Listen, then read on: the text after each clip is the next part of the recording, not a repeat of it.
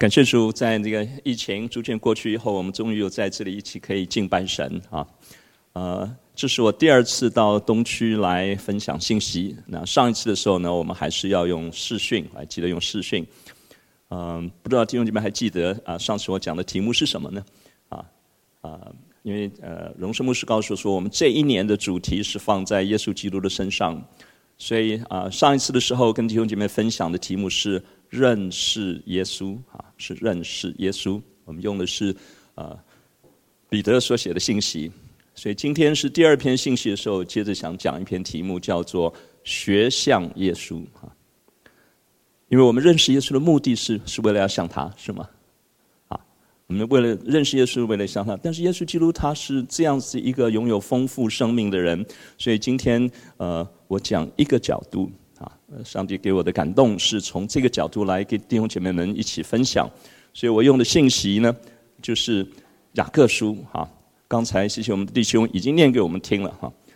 那雅各书的二章一节是这样说：他说，我的弟兄们，你们信奉我们荣耀的主耶稣基督，便不可按着外貌来待人。那雅各书是一卷非常有趣的书哈。如果你读雅各书的时候呢，和读保罗的书信感觉非常不一样啊。雅各是一个说话非常直接的人哈，而且他说的话呢，呃，那个神学的呃那个深度哈，没有非常的深啊。他说的话是一个接近平信徒的语言啊。呃，譬如说在雅各书刚开始的时候，他说：“你们当中谁有缺少智慧的人呢？就当求那厚赐与人也不斥责人的神。”然后接着他说啊，只要凭着信心求，一点也不疑惑。啊，他说那个那个心怀二意的人呢，就如同海中的浪哈，随着风浪翻腾。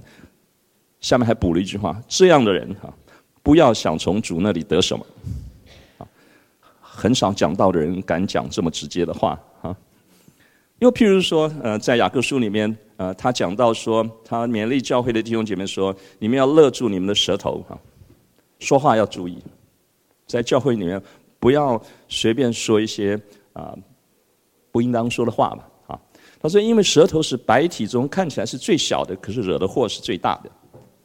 他说，所以他说那个那个呃，一个人如果能够勒住他的舌头，就好像那个马哈，它有一个嚼环哈，你把那个嚼环勒住之后，那个整匹马就可以勒住了。所以勒得住你的舌头，你就把你自己管理好了。啊，所以这个雅各书这卷书是非常有趣的一卷书。如果大家有兴趣读它的时候，最近在读它的时候，我觉得真的跟读保罗书信啊，那感觉非常不一样。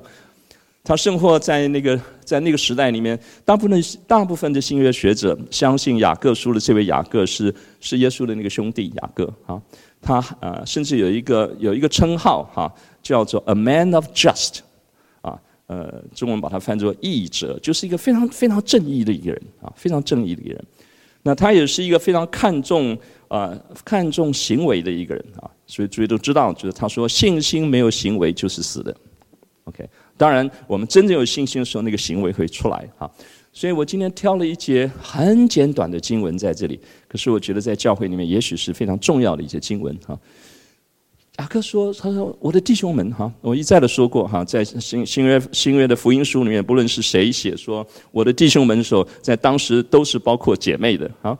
所以他说：我的弟兄姐妹们呐，你们若是信奉这一位耶稣基督，这一位荣耀的耶稣基督的时候，你会有一个行为的表现，这是雅各看重的。也许在当时的教会，真是有真的有这个情况哈。他说：你们便不可。”按着外貌来待人，你们便不可按按着外貌来待人。你知道那个待人这件事情，哈，待人这件事情是我们怎么看待人，特别是当有走进教会里面来的人，或者在教会里面弟兄姐妹的人，我们怎么看待他？这是一件非常重要的事情啊，这是一件非常重要的事情。我记得呃，我的姐姐哈，我的姐姐呢，呃，这个。啊，她在他在这个所谓的七零年代啊，就是民国六十几年的时候呢，大概在民国六十二年的时候呢，他就到美国去念书了。知道在七零年代美国，他去的是美国的南方哈，他去 Tennessee 啊这一州啊，田纳西州。当他去到那里去的时候，他到教会里面去聚会的时候，那个时代的美国啊，那个时代的美国，其实是在啊，就是黑人民权运动在起来的兴起的那个那个前后的时期，所以那个教会没有什么黑人啊，没有什么黑人。但是在这个教会里面有慢慢就有一位呃有一位长老哈呃他们都叫他 Grandpa，我姐姐也叫他 Grandpa，意思就是就是爷爷的意思。他说有一天哈教会突然走进来一个黑黑女人啊一个太太，全教会都有一点震惊。结果这位 Grandpa 就从最前面的位置大步的走到后面去去 greeting 他去欢迎他跟他握手。我的姐姐当时写了一封信。回来那个时候还没有 email 的时代，更不会有什么就什么 line 或是是是，是 WhatsApp 的时代。她写了一封信回来给我的时候，她在信上特别提到这件事情。我的姐姐非常感动，我读了那场到今天我也都记得。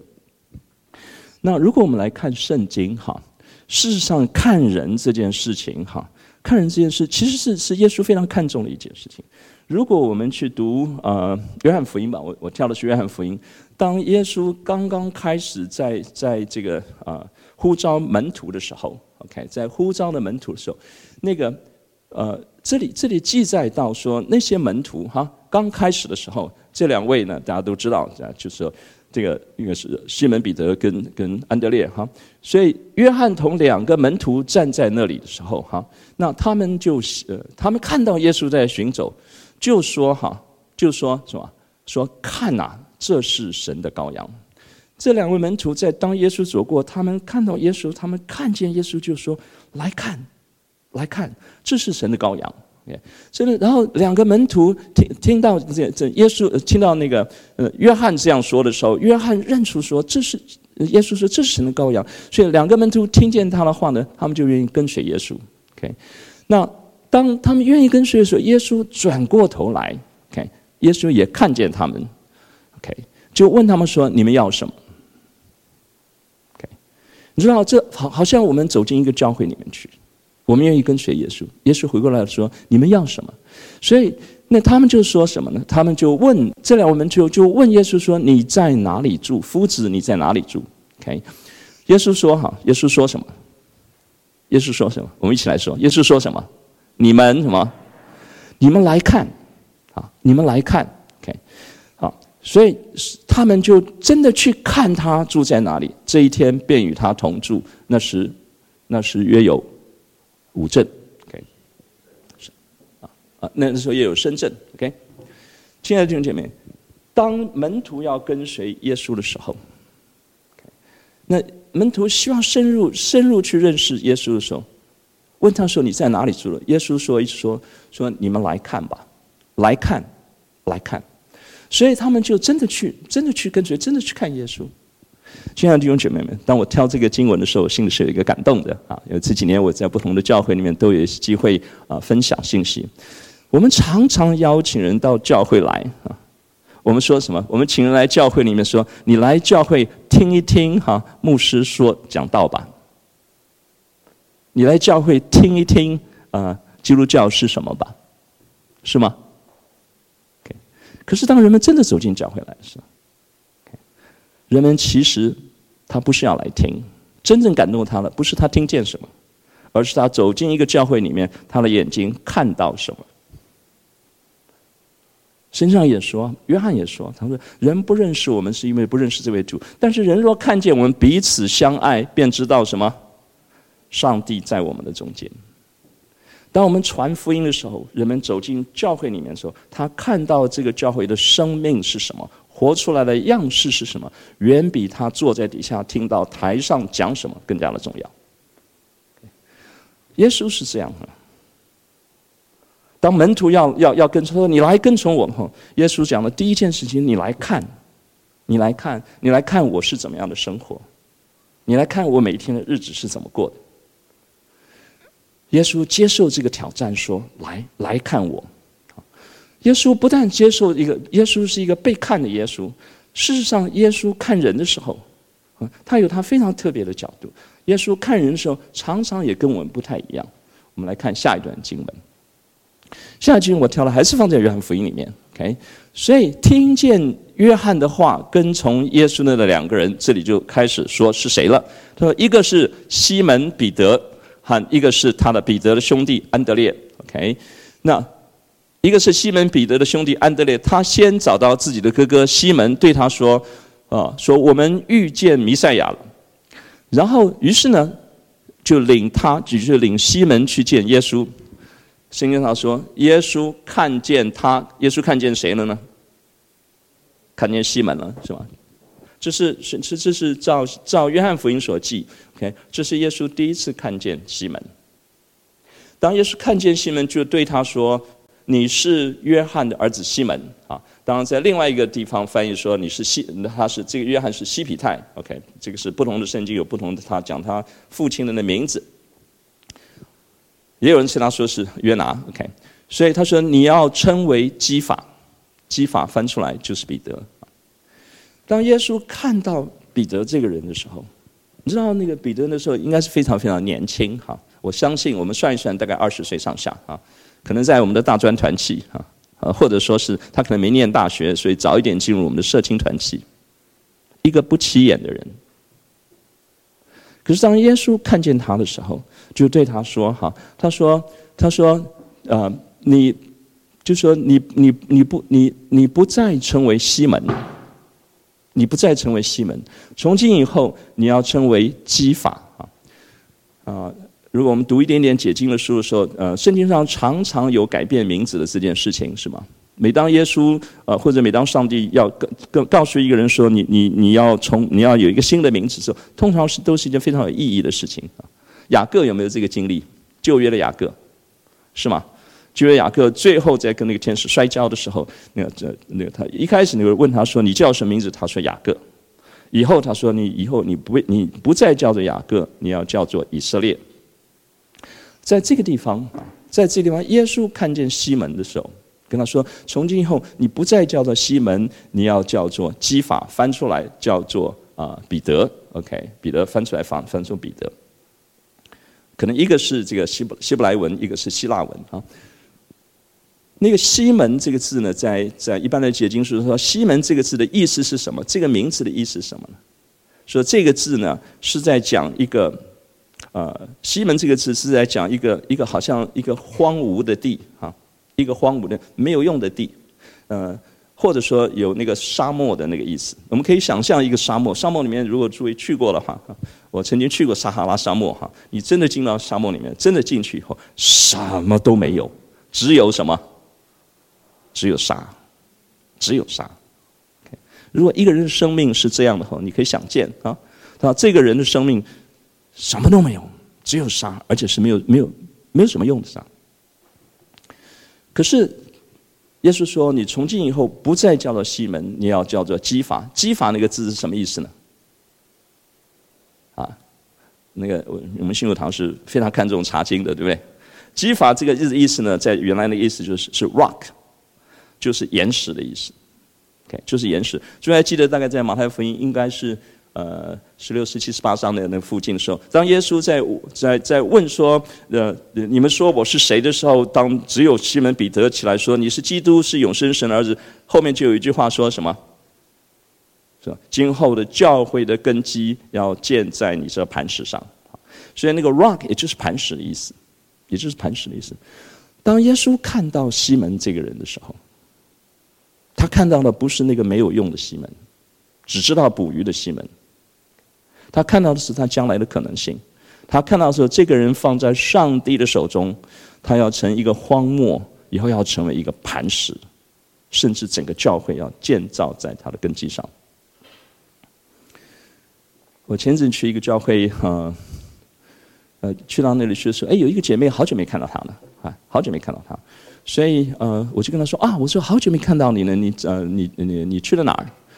啊，他说：“哎呀，不好意思，我好久没来聚会。”我说：“那你回来好一阵子了哈。”啊，他就非常的出现了一个神情，然后一直跟我说：“说，白哥，我在这里不重要，不重要，不重要。”连讲了三次。我们的神哈，我们的神是看我们每一个人为重要的一位神。我们每一个生命在他面前都有意义，都有价值。但是呢，人要去感受这件事情呢，常常是透过别人的眼光哈。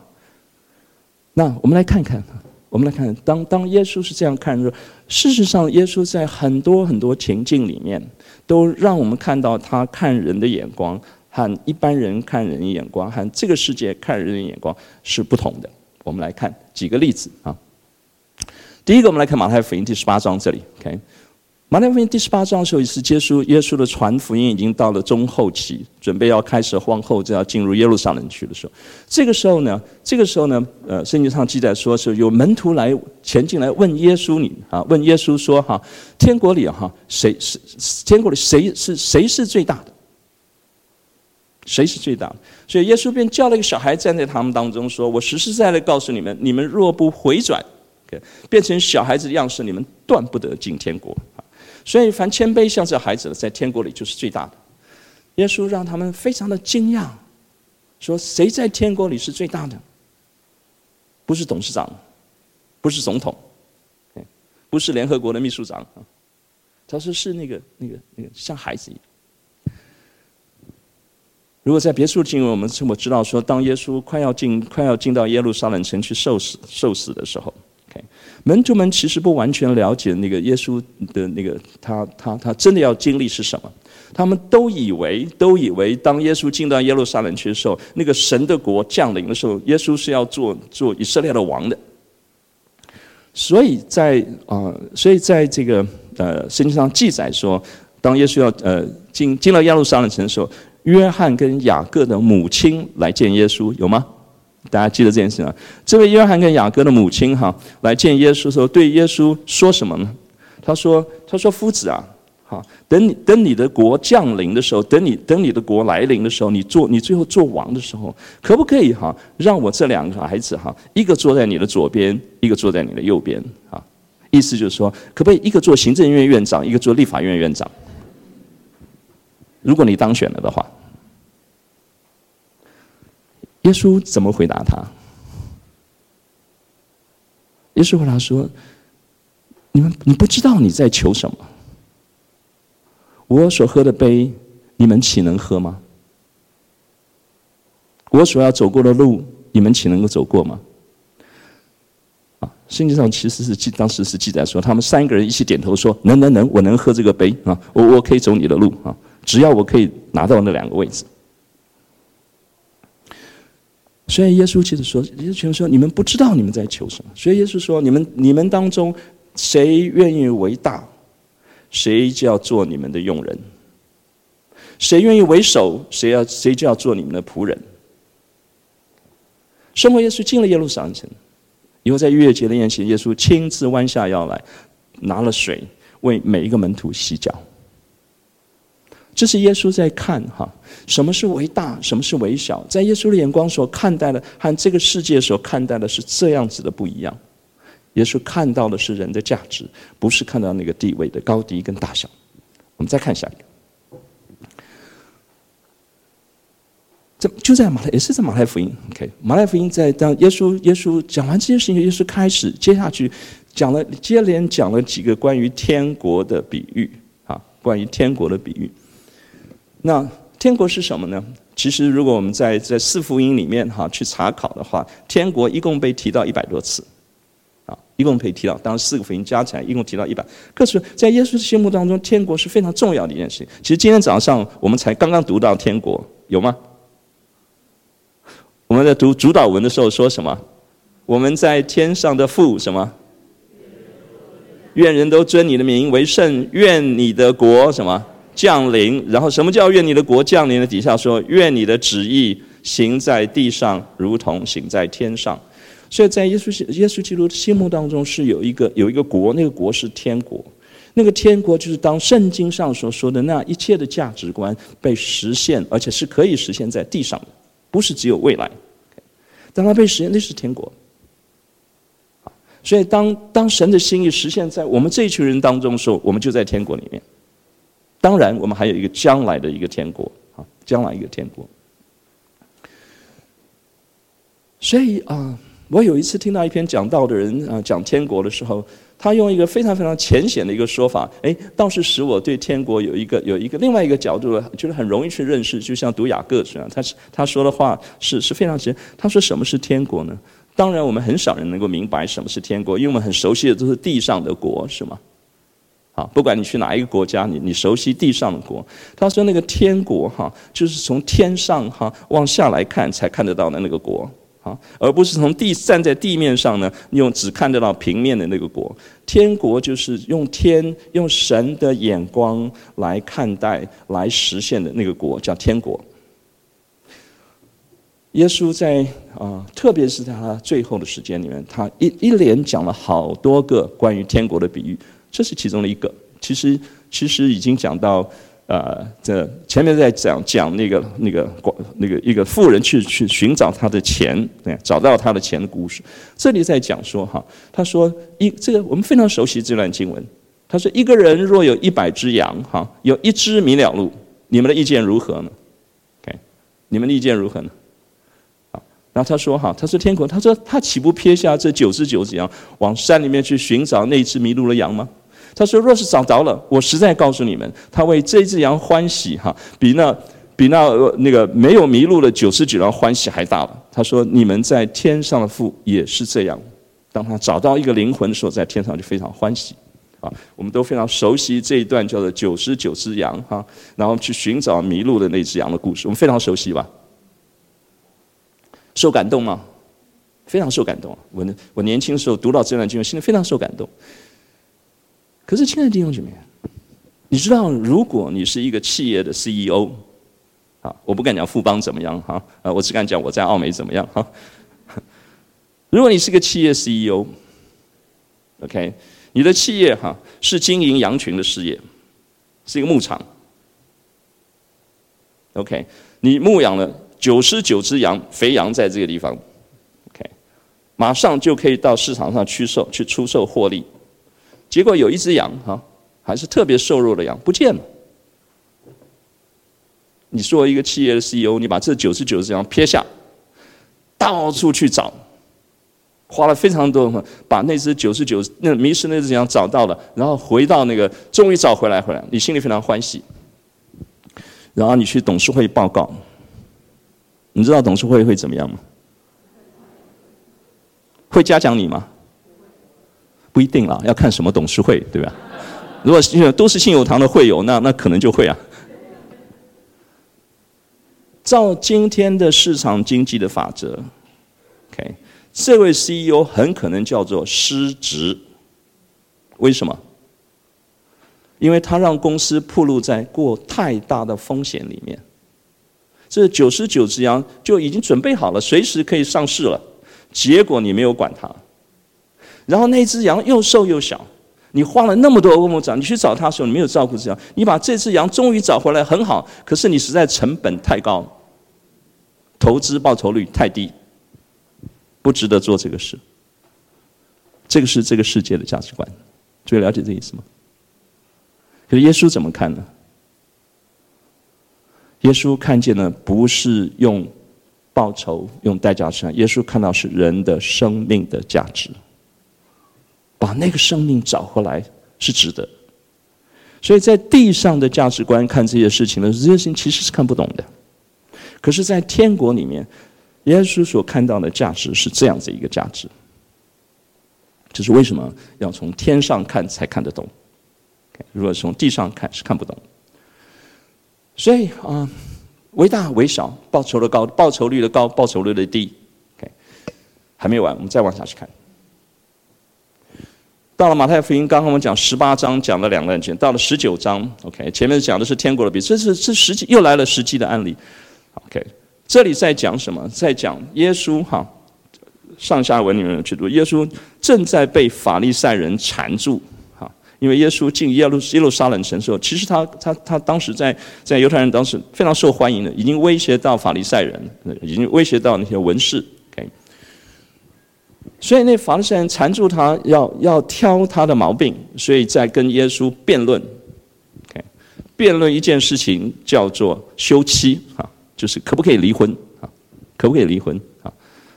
所以知道这个题目放在今天教会里面，真的要辩论，也是也是辩论不完的一个题目。所以就在这个时候哈，就有人带着一个小孩子要来打打断他们的辩论，来见耶稣。而且是呢，如果我们看着呃不同的不同的这个福音书不同见来见耶稣，其实就是要耶稣呢为这个孩子们按手祝福。圣经上有一个就这么有这么一句话，当时法利赛人早在跟耶稣辩论的时候，这些门徒都在旁边啊，都是特别助理，对不对？啊，国会助理，对不对？当一个人带着小孩子来打断他们，请耶稣要喂他孩子，这个门徒的反应是什么？是什么？圣经上说，门徒就责备那些人，责备带了小孩子来。门徒的责备有错吗？如果从从这这个从地上的这个这个价值观或者惯例来说，也不能算错，对不对？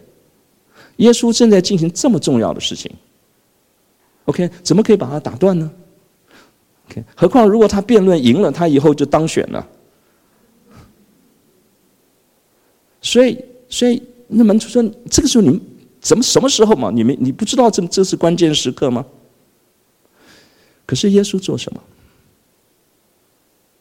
圣经上说，耶稣就转过头来，看到了，对他们说：“让小孩子到我这里来，不要禁止他们。”OK，因为什么？在天国正是这样的。所以耶稣不但转过头来看到他，就说让他们过来，而且耶稣真的转过头来，就伸手按手为那个孩子祷告。我猜那些法利赛人非常的错愕。耶稣的眼睛看到的不是权位的高低，耶稣看到的再一次是那一个小孩子，那个那个渴望得祝福的那样子一个心意。所以耶稣为这个孩子呢，他转过来。我想门徒非常的错愕，但是我相信耶稣也是给他们好好的上了一课。一个真正的教会是什么？在教会里面的生命是什么？我们当看重什么？其实还没有完哈，后面哈还有一段啊，我们再看下面，到了二十章马太福音二十章了，因为这段经文很长，我就不一一念了。这段经文耶稣又开始讲天国的比喻。啊，这段比喻呢，啊，可能是在我自己觉得哈，在新约圣经里面，耶稣讲天国的比喻最难解的一段经文。我有非常多年哈，实在是不是很懂这段经文在什么，神学上都知道。好，这段经文在说什么呢？在耶稣说天，你看，又又说说天国好像是吧？耶稣耶稣讲一个比喻是关乎天国的。那耶稣讲这个比喻的目的，就是要让我们明白天国是什么。可是天国是什么，实在很难用一篇道把它讲清楚，所以耶就不断的用比喻，一次、两次、三次啊。刚才我们看到那九十九这样比喻，九十九讲完后面就是浪子的比喻，是吧？后面开始讲这个比喻呢，他说天国好像什么，有一个有一个园主，OK，有一个园主，他清早出去。OK，其实他他需要有工人到他的园子里面来帮他帮他帮他摘那个那个那个呃葡萄收成的过程，所以他清早出去呢，看到有一群人在外面去找他说，你们要不要做工？他们说要，他就跟他们说好，请你们到我园子来做工，而且跟他们商定的是一钱银子。然后到了中午的时候呢，那个那外头还有人，他又出去看到还有人，又跟他们说，我这里有工要做，请你们请你们来这里做工，所以这群人又来了，又进来找他了。然后到了傍晚的时候啊，那时候不知道有没有劳基法哈，大概应该是也是要那呃五五点半要下班对不对？好，大概到了四点钟左右的时候出去找一下，还有工人也请他们进来进来进来在这里做工。结果下班铃响了，就开始发工资，竟然哈，耶稣发给每一个人的工资是一样的。那个那个最早进来的人啊，最早进来的人看见这个情况，圣经上说他心里非常的不平，而且非常的恼怒。中午来的人觉得怎么可以这样呢？那只大概只有最后进来的人觉得说，哎哎，我竟然拿的跟他们是一样的。他们就跟原主前面就跟原主去争论去争辩。后来原原主跟他们说，我当初不是跟你们讲定了吗？这不是我的原则吗？这我愿意给他们每，我愿意给你们，愿愿意给他们发这样的工资，不是我可以做的吗？你们为什么要抱怨呢？我说这段经文非常难解哈，是神学上不难，因为其实我们都知道在讲什么，讲救恩是吗？讲救恩，救恩就是当每一个人得着的时候，你都是那个救恩，你都可以进到神的国里面去。可是难是难在为什么要用这么一个比喻呢？如果你你做过园主，你经营过企业，你做过老板，你不要说了，你做你做过做过 manager，你做过经理，也不要说你在家里有几个小孩，你就让他们做事。你当你这样做的时候，这这叫做明明是自找麻烦，是不是？如果我在公司这样做的时候，我就心里要准备这些人前面的人、中间人、后面人，不知道要跟我抱怨多久，然后我不知道要怎么说服他们。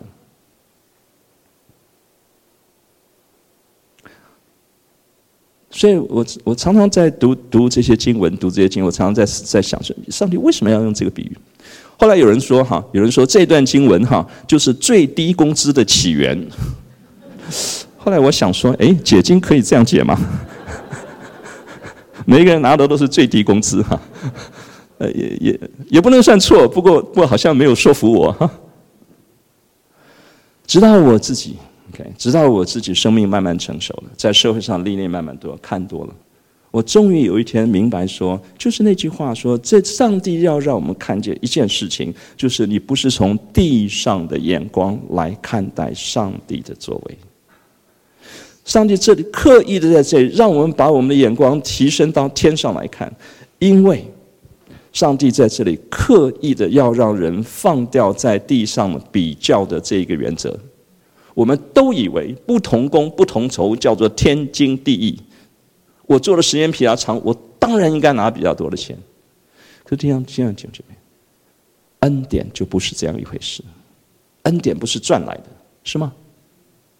恩典是谁给的呢？是神所给的。恩典是从神那里来的。你可以因为你工作比较努力，所以你在台北呃呼吸的空气就比较多吗？你看到阳光就比较美丽吗？不，神所给我们的恩典就是刻意的让我们知道说，在神的法则、神的恩典里面。不是用这个世界现在这个法则在运作。世界现在这个法则是人出了伊甸伊甸园以后，花了几千年的时间，实在还都找不到什么是社会运运作最好的法则。到目前为止，能够找到的，让我们姑且能够过日子。好，这个但是这个资本主义这个市场经济能够撑多久，我们现在也不知道。我们看到的世界现在正在动乱当中。那是人手所出来的东西，神所做的东西，让我们看见说，我们可以把这些东西放下来。当我们到神面前去的时候，我们单单面对的时候，我们可把那个比较的心态放下来。所以，所以，亲爱的弟兄姐妹，当我们进到神的家中去，啊，雅各说的话非常简单，非常简单。既然你们是信奉耶稣的，既然你们看得见天国的荣耀。你们在地上就不可以，不应当凭外貌来看人。教会里面所看见的那个生命，必须能够大过、胜过这个世界运作的所看人的那个眼光跟价值。这是耶稣基督亲自向我们示范的。我还有一点点时间啊。因为那个告诉我说，那个我今天特别的特别的警醒啊，把道浓缩啊，再准时讲完。不过他告诉我说可以到十一点十分，嗯多说一点点。因为我在企业界工作的缘故，现在非常非常多教会的年轻人哈，其实他们面对的挑战非常的巨大，因为现在啊，这个整个世界的职场啊遭遇了空前的挑战，他们的机会看起来不多，竞争还非常激烈。所以很多人都在问说：“我要怎么样在这个世界上可以成功？是吗？如果你到书店里面去看书啊，有关于成功的书是多得不得了，通常都摆在最明显的位置上。生活在教会里面，所谓现在开始出现所谓的成功神学啊，不过我不去讨论那个问题。这样圣经上没有‘成功’这两个字。圣经上给我们是两个东西，一个叫做在旧约里面主要在讲福，在讲祝福；在新约里面更多的在讲那个义 （righteousness）。如果我们用用世界上的这个成功的标准啊，成功的标准就是更多是吧？更多的钱对吧？更高就是更高的地位对吧？然后呢，更多什么？更多的粉丝对不对？你你的名望更好，更多人。如果我们从这个标准来看哈，其实哈，耶稣基督完全有资格成为这个世界根据这个标准最成功的人。在哪里？一定问我说，圣经上在哪里？我们去看腓利比书。耶稣基督哈，耶稣基督他本来哈，他复活了以后，他坐在哪里啊？他坐在上帝的右边，对吧？天上地下一切的权柄，什么？全交给他了，是吗？全交给他，所以万物万有都都归他掌管。如果从这个角度来看的话，耶稣应该是这个世界最成功的一个人。但是在就在那个地方说，他却不以自己同与神同等为强夺的。啊，这个翻译的是是，我是说是和合本的翻译是是，其实翻的非常好。不过陈老师，他这句话时候，他却不以自己与神同等为强夺，意思就是说，他却没有要说我跟神一样，这件事情是绝对必要的，是一定要这样的。他反倒什么虚己。虚己就是说，他反倒愿意把自己放下，降世为人。他反倒虚己，降世为人。那为了要体，要为了要经历我们每一个人所经历的事情，为了要把那个救恩带到我们的当中来。所以，亲爱的弟兄姐妹，我不是说哈，我不是说我们今天年轻人在职场上不要努力去追求卓越，去追求成功。我常常说，这个是世界的律。OK，这个世界要听成功的人说话。所以，若是神给你这个机会，成为这个世界上可以成功的人，那是神给的一个恩赐，一个 gift，一个礼物，好好的为神所使用。可是，我们的心却不能够交给这些东西来决定你的价值。这是福音，这是耶稣基督让我们所看到的东西。他自己就是亲自示范，道成了肉身，丰丰满满的有恩典，有真理。所以啊，我们看到耶稣是怎么样的。所以在结束以前，我啊，我想还是选一个经文，选保罗的经文啊。保罗的经文那个神学性比较高，可是也非常的丰富啊。保罗在罗马书第十二章第二节里面，啊，十二章第一节有人会背吗？啊，弟兄们，我以神的慈悲劝你们怎么样，将什么身体献上，当作活祭，是圣洁的，是神所喜悦的。你们如此侍奉，乃是理所当然的。OK，讲完这句话以后，这是第二节。他说：“第二节，他说，不要效法这个世界，只要心意更新而变化，叫你们查验何为神的善良、纯全、可喜悦的旨意。”保罗所说的话和耶稣基督亲自所示范的说是同一件事情，是当我们信了主以后。我们仍然活在这个世界上，我们仍然经历这个世界这些价值观给我们每一天生存、生活、生命发展的挑战。可是，我们不效法这个世界，我们心里面需要常常的去查验，常常去体会，常常去明白什么是那个神的那个善良哈，那个善良，我们很容易想象这是道德的意涵。不过在神那里，它不是道德的意涵，那个善良在英文里面是 good，就是美好的。美善的，神那个那个心意是美好的，然后那个纯全是什么？纯全就是没有杂质的，非常纯粹的。生命的这些杂质慢慢慢慢被炼净，然后是是可喜悦的，就是当我们真的进到神的心里面，真的明白我们经过挣扎、经过扩展、经过淬炼的过程，当我们最后真的明白神的心意的时候，我们心里会有一种说不出来的喜乐。我们觉得那真好，真的很好，很。很满足，不是这个世界上拥有更多所给予的。因此，亲爱的弟兄姐妹，我不知道啊、我不知道你你在教会里面会会像那个姐妹一样，觉得你自己不重要吗？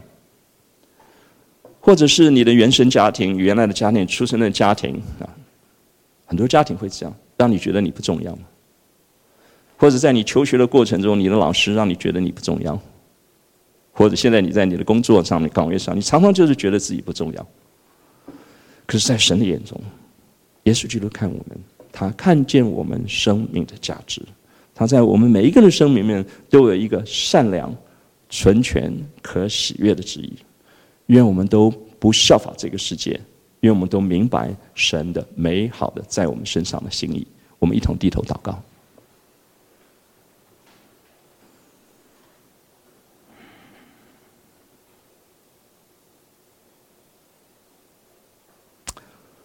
主要在你面前，把每一位弟兄、每一位姐妹、每一位年长的、每一位年轻的、每一个孩子，也包括你孩子自己，都交在你的手中，因为你看我们为宝贵。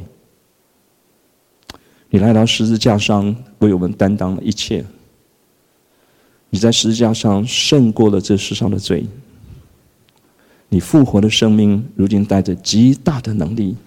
要我们每一个人明白，我们都有你所给我们那善良、纯全、可喜悦的旨意，就在我们的身上，帮助我们不效法这个世界，帮助这个教会不效法这个世界，帮助我们主要当人们走进这里来要看要看耶稣在哪里的时候，我们每一个人身上都有耶稣的样式，都有耶稣基督的生命，因为保罗说：“我活着就是基督。”谢谢你，奉耶稣基督的名祷告。